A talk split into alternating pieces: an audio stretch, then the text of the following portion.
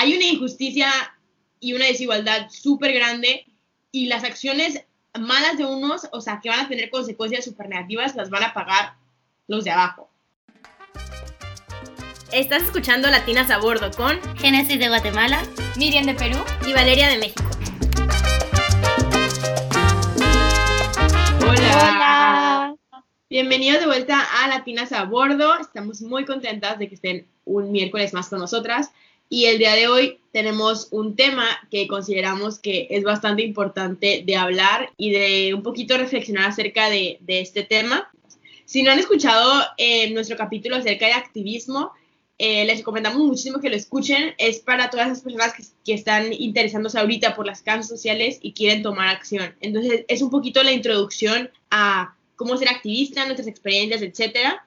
Y en ese capítulo mencionamos que vamos a estar hablando de varios temas de sociales que a nosotros nos apasionan para poderles ayudar igual en que empiecen a encontrar cuál es su causa, cuál es su pasión, qué es lo que los mueve. Entonces, el día de hoy, el tema que vamos a hablar es justicia ambiental. Es un tema que creo que no se habla mucho. Sí hablamos de medio ambiente y sí hablamos de las crisis ambientales, pero como de justicia ambiental, creo que no. Eh, yo, por ejemplo, creo que nunca había escuchado el término justicia ambiental hasta tal vez, no sé, cuando entré a la universidad. No tomé clases ni nada por el estilo, pero sí era algo de lo que se hablaba, tipo en el, en el club de activismo y así, pero como ya viendo qué es, sí sabía de lo que existía porque, por ejemplo, en Guatemala yo podía ver ejemplos de eh, comunidades indígenas protestando o sufriendo a causa de, no sé, de hidroeléctricas o de, de, mineras que, ajá, que estaban como explotando recursos y todo, y los que sufrían eran los indígenas. Entonces, como que por término, término, término, yo no conocía esto, pero sí me había visto alguna de las repercusiones. Sí. En mi caso, um, creo que para cuando entré a la universidad sí sabía del término, pero no estaba muy educada acerca del tema. Y justamente por eso yo tomé una clase de ética ambiental, um, porque quería saber de este, era una clase introductoria. Uh, entonces, sí, yo no sabía mucho del tema. Y, y sí, aprendí, yo sabía que existía, digamos, el término por cuando fuimos a, pues, a la a WC, pero cuando yo volví a Perú, o sea, esos términos, nada que ver, nadie sabe esos términos. Sí, en México igual, o sea, si hablamos mucho del medio ambiente y de todo, pero como que ahorita yo creo que ya un poquito más, pero ajá, la justicia ambiental no creo que sea algo que la mayoría de las personas conocen. Y yo también sí siento que sí lo aprendí, como que lo estudié así como muy ligeramente en, en UWC, pero ya en el barco también tomé una clase acerca de justicia, era literalmente Environmental Justice and Sustainability, que es justicia ambiental y sustentabilidad. Entonces, esta clase, o sea, a pesar de que estaba muy enfocada um, alrededor de Estados Unidos, como que los términos y todas esas cosas y todas las situaciones que pasaban de injusticias, yo podía como conectarlo súper fácil a cosas que estaban pasando en México. O yo podía dar ejemplos de cosas que estaban pasando en México. Entonces, sí creo que los primeros como, y lo que estudiamos un poco en la teoría de la historia es que los, las personas que empezaron, los primeros que hicieron estudios y todo, sí son personas um, estadounidenses, eh, porque estaban haciendo los estudios en Estados Unidos, pero pues son cosas que pasan en todo el mundo. Uh -huh. Bueno, entonces para ya entrar un poco en el tema, para los que tal vez no sepan de qué estamos hablando o a qué nos referimos, eh, les voy a leer la definición de injusticia ambiental, que es la que yo estudié en mi clase, que es injusticia ambiental ocurre cuando un individuo o grupo está en riesgo de manera desproporcionada a problemas ambientales, como lo son vertederos, tiraderos de residuos peligrosos, o bien no tienen acceso equitativo a bienes ambientales, como es el aire limpio, etcétera, o tienen menos oportunidades de participar en la toma de decisiones medioambientales. Como ven, aquí son tres cosas diferentes, o sea, y todos son ejemplos de, de injusticia ambiental. Uno es que eh, este grupo está como en más riesgo a las consecuencias de, de, la contaminación. Entonces, en más riesgo, ahorita pues vamos a dar ejemplos más adelante, pero como dijo Génesis, de las hidroeléctricas, ¿o qué dijiste? Sí, hidroeléctricas. Ah, ajá, que, o sea, como cuando van a construir fábricas o cuando van a construir em, algunas cosas que van a destruir con, que van a acabar con las áreas verdes y así, pues en el momento en que escogen dónde las van a poner, las ponen em, al lado de las comunidades más vulnerables porque tienen menos voz y tienen menos como son las que menos se van a quejar. Entonces, eso pues es un ejemplo de, injusticia ambiental, obviamente. La otra es que no tengan acceso equitativo a bienes ambientales. Entonces, los bienes ambientales son como nuestros derechos, ya sea aire limpio, agua, em, esas cosas que deberíamos tener derecho y tal vez como que alguna persona privilegiada puede decir de que no, pues todos tenemos derecho a eso. Pero pues la realidad es que en nuestro país o en nuestros países, o sea, algunas personas tienen derecho a eso y otras no tienen. Entonces ahí ya está como esa injusticia. Y la última, que también creo que es bastante importante, es que a la hora de tomar decisiones ambientales, pues esas decisiones no son tomadas por toda la población y no son tomadas por todos los afectados, sino solo son tomadas por un grupo selecto que casi siempre ve por sus propios intereses. Entonces, eh, cuando lo estudié yo en la clase, había como dos tipos de justicia ambiental. Una es como participatory justice y otra es como distributive justice, que sería como justicia participativa y justicia distribuida, creo. Y la justicia participativa es eso, de que todos tengan voz, o sea, que, que, para que sea justo no es solamente que alguien diga, ah, yo le voy a dar como la justicia a todos, sino todos tienen que participar en la toma de decisiones y la otra es que pues todo, la, todo esté distribuido entre todos. No, pues, ajá, o sea, yo creo que muchas veces ignoramos este tema o no es tan hablado porque como ya dijiste un poco antes, em, siempre está como este grupo que se beneficia, que es el que toma las decisiones, es el que tiene el poder y todo, y es el que tiene, por ejemplo, el acceso a información también. Entonces yo creo que muchas veces no se habla porque las personas no saben qué está ocurriendo y, pero eso no significa que el problema paró, pues, o sea, el hecho de que nosotros no estemos informados no significa que no exista un problema y creo que ahí viene la importancia de por qué hay que tal vez reflexionar sobre, sobre la justicia ambiental. Sí. Y no sé si podemos como que dar algunos ejemplos de, de cosas ya conociendo la definición que podemos como pensar en nuestros países. Por ejemplo, en México y de hecho en mi ciudad hace un par de meses hubo unas lluvias muy fuertes y esas lluvias como que, bueno, en Tijuana hay muchas casas que están como en cerros y como ahí construyeron casas y todo. Entonces digamos que las lluvias tan fuerte que se inundó como toda la calle, o sea, de que quedó como llena la calle porque también hubo problema con el drenaje, entonces salió todo el drenaje y la lluvia y como una autopista, o sea, si era una sí es un lugar como bastante transitado y estaba completamente inundado así de lodo horrible y olía de que súper feo. Entonces, pues el gobierno no sabía cómo resolverlo porque de verdad estaba como súper, era un problema súper grande, pero pues las casitas, o sea, se, se descompuso el drenaje de las casas que estaban en el cerro que normalmente en Tijuana, o sea, las casas que están en el cerro son de personas que pues no tenían tanto dinero y llegaron ahí a construir sus casas y todo, entonces son como muchos son terrenos invadidos o etcétera. Entonces el drenaje de esas casas estaba roto y por eso entre más seguían usando el drenaje, pues más se venía inundando esta cosa. Entonces el gobierno con una facilidad dijeron, pues córteles el agua. O sea, les cortamos el agua de que porque si no van a seguir de que inundando esto en lo que resolvemos todo este problema y ya una vez que se resuelva, pues ya, no sé, les volvemos a abrir el agua. Pero el punto es que este problema duró semanas. Y o sea, les cortaron el agua así con tanta frescura, o sea, y pues es un ejemplo de injusticia ambiental porque estoy 100% segura que si esto hubiera pasado en una de las zonas de caras de, de Tijuana y el drenaje de esas personas hubiera estado así, o sea, uno no el gobierno no hubiera dicho con tanta facilidad, córtenles el agua, y otros, si les hubieran cortado el agua, esas personas con el poder que tienen se hubieran quejado y hubieran conseguido que les regresen el agua. Entonces, um, ese es un ejemplo de injusticia ambiental porque pues las dos partes saben, o sea, como que ellos lo hacen porque saben que las otras personas no se van a quejar.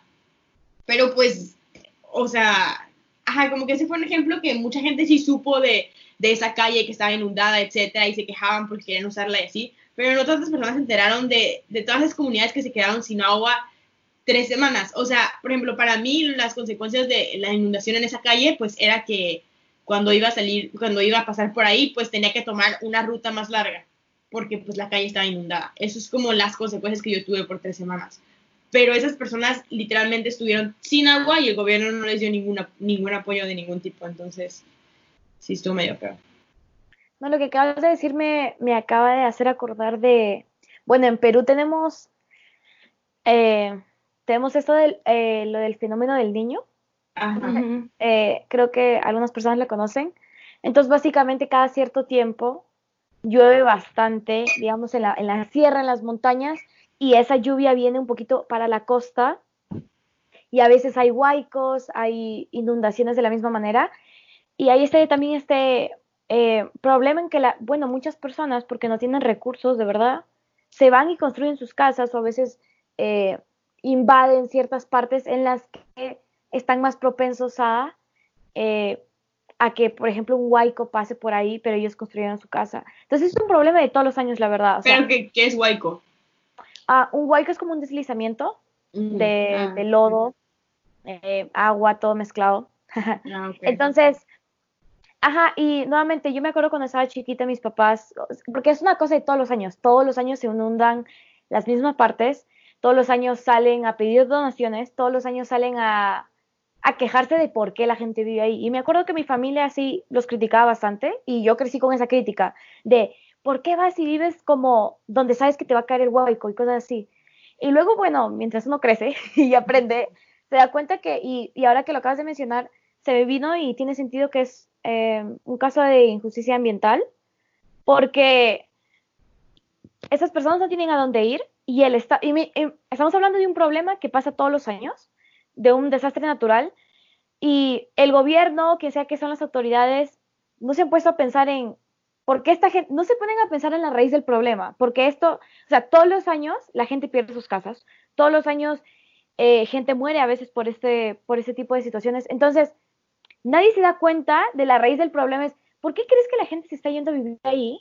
O sea, no es tan fácil decir, hey, ¿por qué vives ahí? O sea, que alguien te grite y simplemente te bote de tu casa y diga, no, o sea, si ya sabes que te va a pasar, ¿por qué vives ahí? Pero nadie se pregunta, ¿Por qué crees que la gente está viviendo ahí? ¿Tú crees que la gente quiere vivir ahí en realidad? O sea, esa es una cosa que pasa todos los años.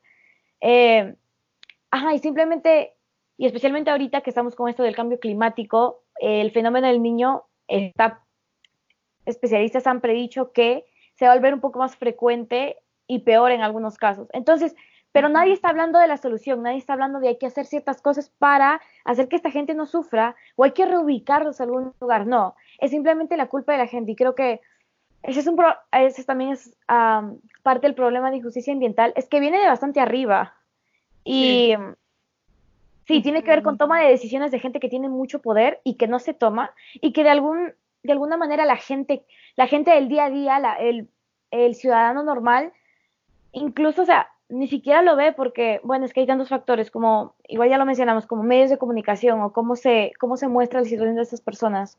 Pero sí, es que está malísimo, pero es y, y, tiene sentido creo que porque a veces la gente como se queja de ellos, porque mi familia, o sea, por ejemplo, mi familia me, me educó creyendo que ellos estaban mal, cuando en realidad si tú lo ves de otra forma, no es la culpa de esta gente que sus casas estén destruyendo, ¿sabes? No, y también, o sea, creo que en ese, en ese ejemplo, pues la cosa es que la gente como debería de levantar la voz y debería de exigirle al gobierno, que es lo que pasa cuando esos problemas pasan en comunidades más privilegiadas y les exigen al gobierno de que, hey, donde yo vivo, o sea, siempre pasa esto, denme un dinero, denme, porque a veces de que dan inmunización. inmunización, sí. Ajá, o de que denme un lugar en un lugar seguro y esas cosas, pero pues el gobierno no le importa porque esas comunidades no hablan. ¿Por qué? Pues porque no, no tienen voz, entonces sí. es complicado. No, yo creo, o sea, me parece bien interesante como esos ejemplos que dieron porque son, siento yo, dentro de un país que es como un lado está privilegiado y el otro no. Pero, por ejemplo, en Guatemala estoy segura que existen así, pero el ejemplo que iba a dar es ajá con lo de las hidroeléctricas y esto. o sea, se ve como a otra escala, creo yo que más grande de que un país contra otro país. Entonces, por ejemplo, todas esas hidroeléctricas o proyectos que tiene Guatemala no son, no son por empresas guatemaltecas, son por empresas extranjeras. Y siempre se quieren como poner en áreas indígenas, porque son como donde más recursos hay y todo. Entonces, es como esa división, creo yo, de que mm, quieren crear algo que muchas personas dicen va a ayudar al país, a la economía, bla, bla, va a ser energía limpia y todo, pero al mismo tiempo o sea, se van a tener que mover un montón de personas de sus comunidades, se van a tener que, se, van a estar invadiendo ahí, explotando sus recursos y todo, y va como, aparte de este problema ambiental, va como en contra de, sus, de su, digamos, cosmovisión maya. Entonces, y pues, ajá, nadie le pone atención a eso, creo yo, son solo ellos mismos los que protestan y todo, y me recuerdo yo en la ciudad la gente como que ve esas protestas y dicen, ay no, o sea, qué necio, o sea, ¿por qué, se, ¿por qué están tan en desacuerdo del cambio, del progreso? Cuando en realidad nunca nos ponemos, creo, en el lugar de ellos para ver de dónde vienen sus ideas y de dónde viene el rechazo a estos cambios que quieren imponer empresas extranjeras. Me molesta mucho este tipo de casos de injusticia ambiental, que tiene que ver con esto de quién tiene más poder y quién tiene menos.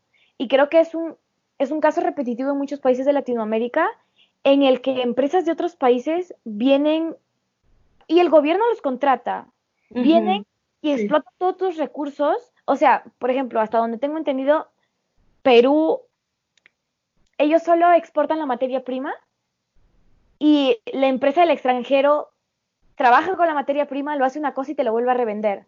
Lo cual tiene sentido, y si, porque, y si tanto hablan de la economía, si tanto hablan de, de la ganancia, de que no, que el progreso, no sé qué. Entonces empieza a crear, bueno, si quieres hacer eso, empieza a crear propios, uh, lo que sea que quieras crear, porque hay la materia prima y luego lo exportas. Sí, aparte yo veo una como contradicción enorme porque se habla mucho de cómo va a ayudar al desarrollo, pero en realidad el país de donde se está sacando todo, o sea, no recibe casi nada de, como del revenue, de, de las ganancias y todo eso, en realidad es el país que está como el local, digamos. No, no es que esté ganando un montón tampoco. Sí, sí, eso es lo que comentaba de lo de la materia prima. Y me acuerdo que, bueno, esas ideas de materia prima, mi papá me lo comentaba, pero no necesitas mucha investigación y nada más googlea, o sea, es verdad. Y está como estas empresas del extranjero que quieren venir y ocupar mi país, pero al mismo tiempo estoy como, pero es que es el gobierno el que, el que ha hecho el contrato, ¿sabes? Es el gobierno el que no pone reglas para la regulación de ciertas cosas. Es el gobierno el que prefiere confiar en una empresa extranjera antes de tratar de que una empresa peruana, digamos, trabaje con materia prima y cosas así. Entonces, es que viene mucha de desinformación, se me hace. De desinformación, pero también como de gente que está muy alto en el poder y que quiere manejar a los recursos del país como se le dé la Sí, creo que, creo que habíamos estado hablando como de a escala nacional, o sea, primero, pero sí es súper importante también aceptar que esto pasa a escala internacional, como los ejemplos que ya dijeron, y creo que tiene que ver mucho con la globalización y, y eso, o sea, la globalización, por ejemplo, también estudié en, en otra clase que era como la vida de una camiseta, entonces era como que en Estados Unidos se saca el algodón, en tal lado se hace esto, en tal lado no sé qué. Entonces digamos que la camiseta pasa por cinco países hasta que ya, en tal lado se le hace el, le imprimen el diseño y en tal lado no sé qué. Pero pues, o sea, la cosa con esto es que, y se me hace súper injusto y me enoja, que los países desarrollados, o sea, cuando van a tener que construir una fábrica, que obviamente a tal vez van a usar tóxicos, van a usar como materiales, pues, químicos que no, no son los mejores para la salud del ser humano y que en sus países es ilegal porque pues tienen unas buenas regulaciones que checan eso de sus empleados, etcétera, pues, o sea, dicen, ah, pues vamos a mandarlo a un país, un país en desarrollo que no tiene esas reglas, que no tiene esas regulaciones, que para que podamos seguir usando nuestros mismos químicos, nuestras mismas cosas, poniéndolos en peligro a ellos y aparte tienen una mano de obra barata, o sea, que nos va a costar mucho menos que si nosotros hiciéramos esas, esas esa empresa o esa fábrica en nuestro país. Entonces también hay una onda de desigualdad pues horrible que se hace de nivel de, nivel de países, o sea, lo mismo. Entonces, sí. sí, entiendo de dónde vienes, creo que lo vimos en nuestra clase de, geografía. Creo que vimos también eso de, por ejemplo, de la basura. Como país desarrollado. No, e-waste, e-waste. Las e-waste, ¿verdad? Ay, me recuerdo que ustedes me contaron de eso, que lo veían como a gana o algo así, ¿no? Sí, a. Sí. O sea, los mandan a esos países que están en desarrollo o países eh, subdesarrollados y la gente, o sea, tantos contaminantes y tantos metales contaminantes en estas en esta basura, ni siquiera en un descampado, ni siquiera, no, cerca de casas, que gente que vive y la gente ya forma su propia economía teniendo esta basura, pero este, o sea, está injusto. Y luego, ah, pero sí. no, y lo de Ghana es muy interesante porque, o sea, lo que, lo que decía en ese caso de estudio que, que vimos es que los países europeos les mandan electrónicos usados, según les están regalando electrónicos usados, para que, por ejemplo, en Ghana tengan computadoras, tengan cosas y aunque sea usado, como que lo puedas utilizar y ayudarles o algo así. Pero en realidad, o sea, eso es lo que dicen, pero la realidad es que les mandan aparatos que ya no sirven. O sea, toda su basura de electrónicos la mandan a Ghana. ¿Y por qué la mandan? Porque los electrónicos es un material tóxico, entonces no lo puedes tirar en cualquier lado, o sea, no puedes tirar la computadora en la basura, etcétera, porque es un material tóxico y de manejo especial, creo que se dice. Entonces, en vez de querer lidiar con eso, o sea, les mienten que les van a mandar cosas funcionales a países y solo las dejan ahí y pues, o sea, en Ghana obviamente dicen que cuando llegan las cosas ya no sirve nada, y lo que hacen es desarmar todos sus aparatos y querer sacar el cobre o como el metal que valga un poco más, fundiéndolo ahí sin nada. Entonces, o sea, sí está súper feo como eso de los países desarrollados. Y yo creo que estos países como poderosos, digamos, han encontrado esta como forma de escudarse o como sus excusas diciendo, yo qué sé, como en Ghana les vamos a dar eh, computadoras y todo. En otros países pues les estamos dando trabajo, entonces, o sea, no se deben quejar porque siempre van a tener ellos un beneficio, pero en realidad a qué costo, o sea, yo no creo que te están tipo em, dañando la salud o usando partes de tu, ajá, no dejándote vivir bien, lo que sea. No creo que estas excusas que ellos han encontrado como que equilibren todo el daño que están creando. Sí. No, y también hablando de eso, me acuerdo cuando tomé mi clase de ética ambiental, se me hacía un poquito un chiste. es que a veces cuando hablas de cuando hablas de justicias ambientales, no, no, escuchen, tengo un punto más. Yo, no, este es un chiste ese capítulo. Yo, adiós, mi cancelada. no, eh, me acuerdo que hablamos, empezamos a hablar, creo, en mi primer día de, de, clase, empezamos a hablar de esto del, del movimiento de, de Greta, la muchachita de 15 años y todo, como, y la gente, bueno, mi universidad está, eh, tiene mucha gente que tiene mucho dinero, entonces mi clase obviamente lo mismo se reflejaba y empezaban a hablar de cómo ellos aportaban y todo. Y yo levanté mi mano y dije, ¿saben qué?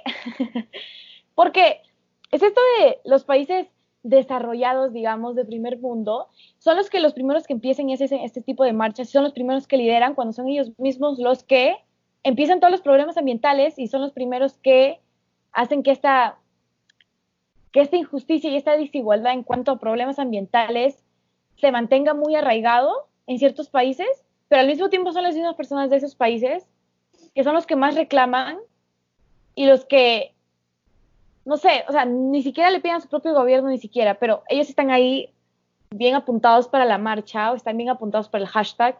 Y o sea, como, y, decía que se convierte en un chiste porque imagínate que, me acuerdo que en mi clase estaban hablando de esto de, de contaminación y cosas así, yo estaba, pero Estados Unidos, la calidad de vida en Estados Unidos, todo lo que tienen en sus casas es tan contaminante, creo que lo vimos también en la clase, o sea, una persona en Estados Unidos contamina tres, cuatro, cinco veces más que una persona en cualquier otro país. Y, es un poco chistoso que me vengan a hablar de esas cosas y yo estoy, entonces, ¿por qué no dejas de usar los plásticos? ¿O por qué no dejas de usar tu eh, aire acondicionado? No sé, cosas así. Entonces, por eso decía que me pareció a veces un chiste, porque son estas personas las que más tienen sus privilegios y las que más se benefician de esta desigualdad en esos tipos de temas, las que más son más vocales y yo digo, ¿podrías tú hacer un cambio re, fácil?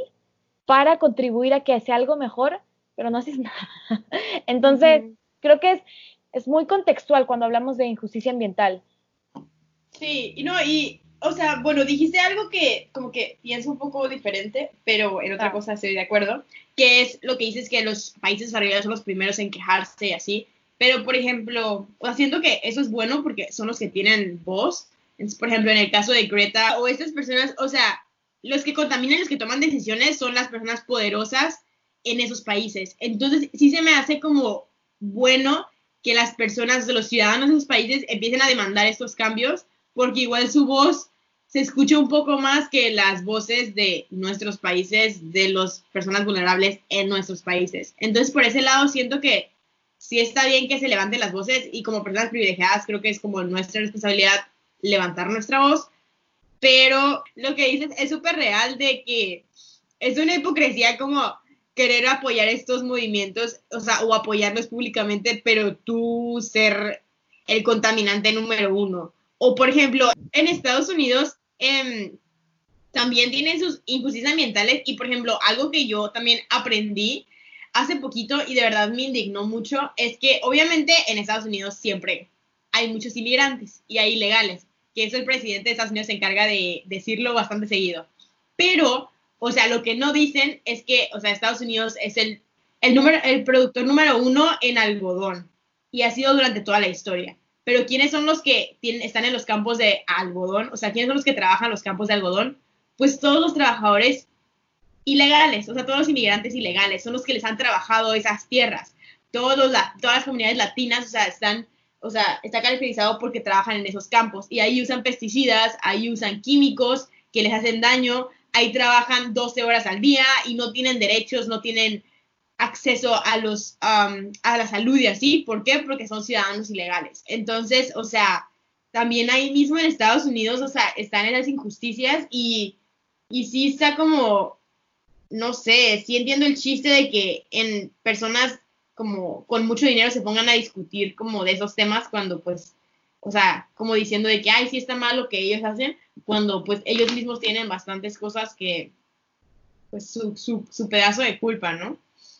No, solo iba a decir que está es que el problema es, es muy complejo. Y mira, ahorita estamos hablando de un, estamos hablando como en términos de país y país, pero si nos vamos chiquitito a cada país, también es otro problema enorme. No, la injusticia ambiental pasa en todos lados y a todas las escalas. Entonces, tal vez los que nos están escuchando están como, pues ya me deprimí. como que, o sea, ¿qué onda, no? O sea, como que sí se ve todo muy negativo, pero sí quiero dejar en claro que nuestra intención de, de hacer este capítulo ahorita es un poquito visibilizar el problema, o sea, hablar de eso y darnos cuenta que pasa. Es muy fácil vivir tu vida ignorando sus problemas si eres del lado privilegiado. ¿Por qué? Porque no los vives, porque no los experimentas. Porque no te afecta. Porque no te afectan. Y si no te afectan, no te importa. Pero, ajá, o sea, como que lo que se puede empezar a hacer en este problema es uno como que saber y estar consciente de que a nivel personal mis acciones y, por ejemplo, en, términos de medio ambiente, porque estamos hablando de eso, o sea, tus acciones, tus hábitos de consumo y así que no sé, como que igual y la gente dice que hay, o sea, que se está de moda que usar tu popotito, usar tu botella o sus cosas, no sé qué, para como reutilizable para no usar desechables y así. Otros dicen como de qué sirve, de qué va a ayudar un popote, o sea, todo sigue igual, las cosas son las mismas, o sea, no sé.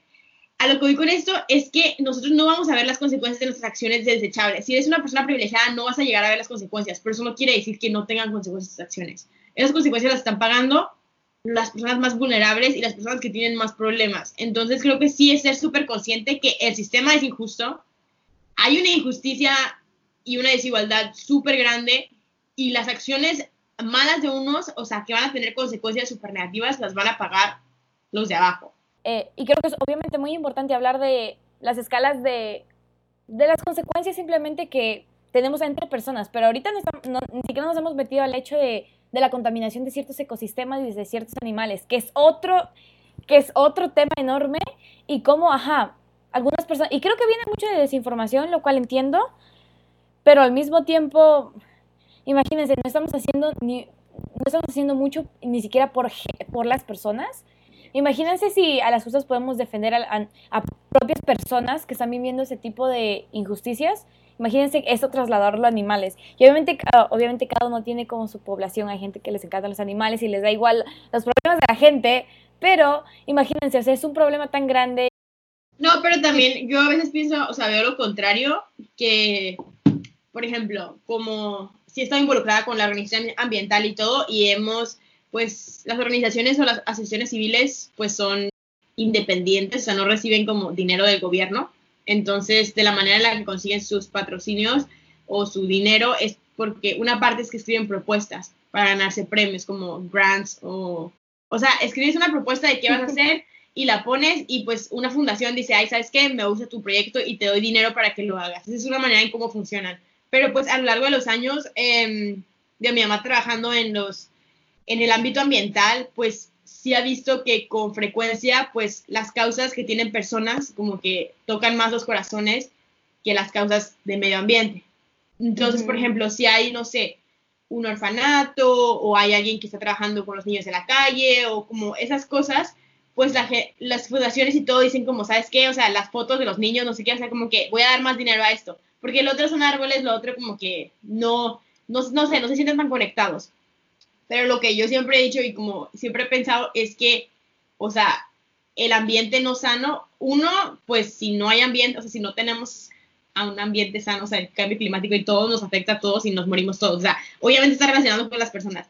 Y otro es que sí está todo ese lado de justicia ambiental. Entonces, trabajar por el medio ambiente sí vas a terminar ayudando a las personas. Entonces, también, no sé, es otro, otro punto. No, sí, yo estoy de acuerdo con Miriam con esto de como, no sé, a mí me parece bien raro ver gente que se preocupa más por, ajá, el, el medio ambiente es importante y todo, pero sí me parece como loco que muchas veces no se preocupan por las consecuencias en las personas. Pero lo mismo que, o sea, en este, en este PDF que te enviaste, Valeria, sí que decían como muchas personas se han empezado a enfocar en el medio ambiente porque, o sea, no pueden, tal vez, según ellos, no podemos llegar como a un mundo sustentable enfocándonos en los humanos, porque los humanos tienen de que mil necesidades y mil cosas que hacer que necesitan del ambiente. Entonces, y como son muchos, yo vi que querían enfocarse más en, el medio ambiente porque ya vieron que enfocándose en las personas no iban a llegar a un buen resultado para el medio ambiente. Sí. Como lo entendí, pero ajá, aún sido mm, es raro.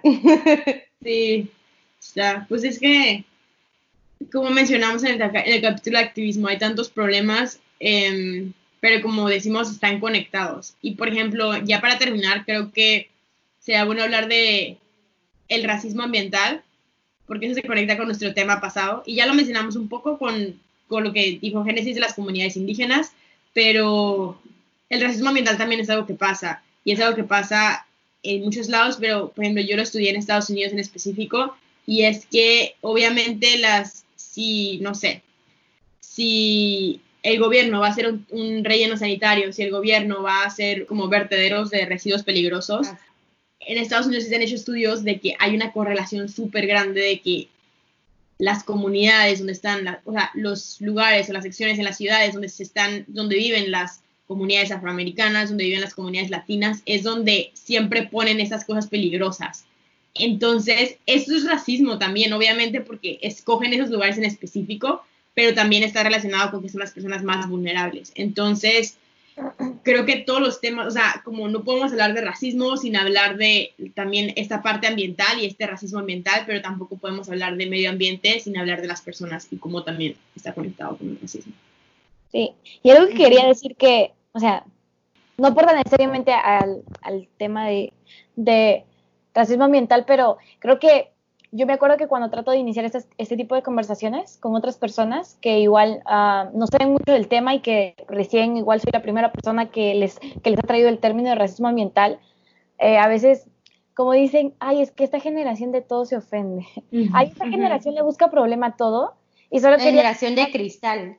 Sí, y que, ay, somos unos sensibles. Que somos unos sensibles. Sí. Que, ya no, que estoy acabando, con, que estoy acabando con, con el humor. Sí, como ya los enemigos del mundo. Y solo le quería decir igual a la gente que nos escucha, como estamos empezando a o sea, ser una generación que se queja de todo, pero se queja con, con razón. Esas cosas de racismo, a veces me sorprende cómo a veces me tomo mucho mi tiempo explicándole a alguien de este tipo de temas y están en tanta negación que ni siquiera quieren aceptar y escuchar los hechos y solo dicen que no, es que ya, es que ya le quieres como ver la, la quinta pata al gato, cosas así, como, como, como si uno quisiera buscarle problemas, pero nadie está buscando problemas, el problema ya estuvo ahí, o sea, nosotros nada más le pusimos un nombre ahora, pero no, es, eso, solo quería aportar ese, o sea, esto de la gente sensible solo, se me hace que viene de gente que no le interesa nada y no quiere estar abierto y no quiere abrir los ojos a los problemas que están pasando ahorita. O sea, a mí me encanta, o sea, mientras más sensible me dicen, más me doy cuenta que es que ya estoy ganando. Porque, o sea, no, o sea, no creo, no, creo que venga de un punto de sensibilidad, viene de un punto que ya nos estamos dando cuenta de cosas y ya estamos siendo vocales acerca de ello y no nos da miedo hablar de ello y lo conversamos. Sí, o sea, y continúen cuestionándose las cosas, continúen investigando, leyendo y y observando en tu vida diaria. O sea, estos ejemplos, ahorita nos fuimos a escalas macro, pero luego fuimos a escalas un poco más pequeñas, pero esto pasa en todas las escalas. Entonces, si tú sales en tu comunidad, va a haber esos ejemplos y, y véanlos, porque si los ven al momento de que vayan a empezar a tomar acciones, van a pues tomar la acción correcta, pero si son ignorantes, como dijo Miriam, completamente a este problema, pues, sea, al momento que lleguemos, tal vez algunos de nosotros, algunos de los que están escuchando, en algún punto van a estar en un lugar de poder en el que puedan tomar decisiones, pues que tomen las decisiones correctas y que no caigan en lo que han venido haciendo las generaciones pasadas por años. Sí, somos una generación, sí somos una generación sensible, pero también yo creo, pero obviamente porque soy parte de esta generación, que somos una generación de cambio. Entonces, es importante informarnos y, y esto creo que este capítulo, tal vez vimos como que parecía que andábamos por todos lados, pero es para mostrar de nuevo cómo todos los problemas están interconectados. Sí, me encanta. Yo solo quería añadir con esto que dijo Valeria que mm, cómo empezar a poner atención y tener esas conversaciones para poder en un futuro tomar como las decisiones correctas. Pero aparte de que nosotros como nos involucremos más, o sea, ya hay personas súper preparadas de estos grupos marginalizados que pueden llegar al poder, pero creo que no les hemos dado la voz por cuestiones racistas. Entonces, empezar a apoyarlos ellos también, porque no es de que, ay, no saben o no han estudiado, no sé. Siempre salen como estas excusas, pero al final son personas que sabrían bien cómo conectar con comunidades y que tienen también como las suficientes herramientas para llegar al poder, solo nosotros no se los hemos permitido. Eso es muy, muy bueno. No, y lo de votar y todo eso. Creo que igual sería interesante hacer un capítulo acerca de nuestra responsabilidad como ciudadanos de escoger candidatos, ah, pero eso, sería muy interesante. Pero sí es cierto, o sea, chequen también por quién han estado votando. ¿Qué tanto investigan a los candidatos? ¿Qué tanto saben de sus propuestas o solamente votan por el que vieron en la tele? Entonces, eso también hace una diferencia porque queremos personas que ahorita ya estén en el poder, que estén, que sean agentes de cambio. Y no sean, y no sean esas personas que dicen, ay, es que yo no me meto en política, como, ay, es que a mí no me importa la política. No, te tiene que importar la política. Todo es político, todo lo que pasa. Igual no te has dado cuenta, pero todo es político. O sea, ¿por quién tú votas? Eh, o sea, es que a veces yo tampoco igual, ah, bueno, es que mis papás como que son bien políticos, ¿sabes? Entonces como he aprendido esas cosas, todo es político, ¿por quién votas importa? Investigar a tu candidato importa eh, sacarle toda la, lo, todas las basuritas a tu candidato, a veces te importa, porque al final y al cabo, o ese va a ser tu alcalde, o ese va a ser tu presidente, y ellos van a hacer las decisiones de lo que pasa en tu comunidad. Y si votas por cualquiera, o si te haces el chistoso, votas en blanco, cosas así, entonces no estás contribuyendo en nada. O sea, que. Y a veces son estas, a veces, muchas veces, no, no siempre, pero a veces tú eres la persona que dice: Yo no soy una persona política, pero al mismo tiempo eres la persona que te quejas de todo, como de la educación, de no sé qué, de lo que pasa aquí, y luego estás como que, ah, pero ¿por qué votaste? O sea, tienes responsabilidad y creo que puedes apoyar de muchas maneras, pero dando tu voto y hablando de política y educándote también va a ser un gran cambio, creo. Sí. Exactamente. Con el feminismo vino una frase que es lo, lo, lo personal es político, y súper de acuerdo. o sea, es que no, ajá, no podemos separar las cosas. Incluso aunque tú no te quejes de, aunque no, no sé, no te quejes de cosas, te sigue afectando. El hecho de que tú no lo veas, o sea, ya es otra cosa. Ay, otra cosa. No, sí. Entonces, yo creo que con eso pues damos como concluido nuestro capítulo. Si hay algún tema en específico o algún punto que tocamos de manera muy superficial y les gustaría que nos explayemos en ese tema, háganoslo saber por Instagram, por Instagram. Pero sí, escríbanos, estamos súper al pendiente, contestando todos los mensajitos y así, entonces, pues sí. Y de nuevo, gracias por su apoyo a todos y a todas y a todos. Nos vemos, nos vemos el otro miércoles con un capítulo nuevo. Sí, recuerden seguirnos en Instagram como Latinas a Bordo y seguirnos también en Spotify. Tenemos bastantes capítulos, así que vayan, chequen y sí. Con mucho amor, la verdad. Bye.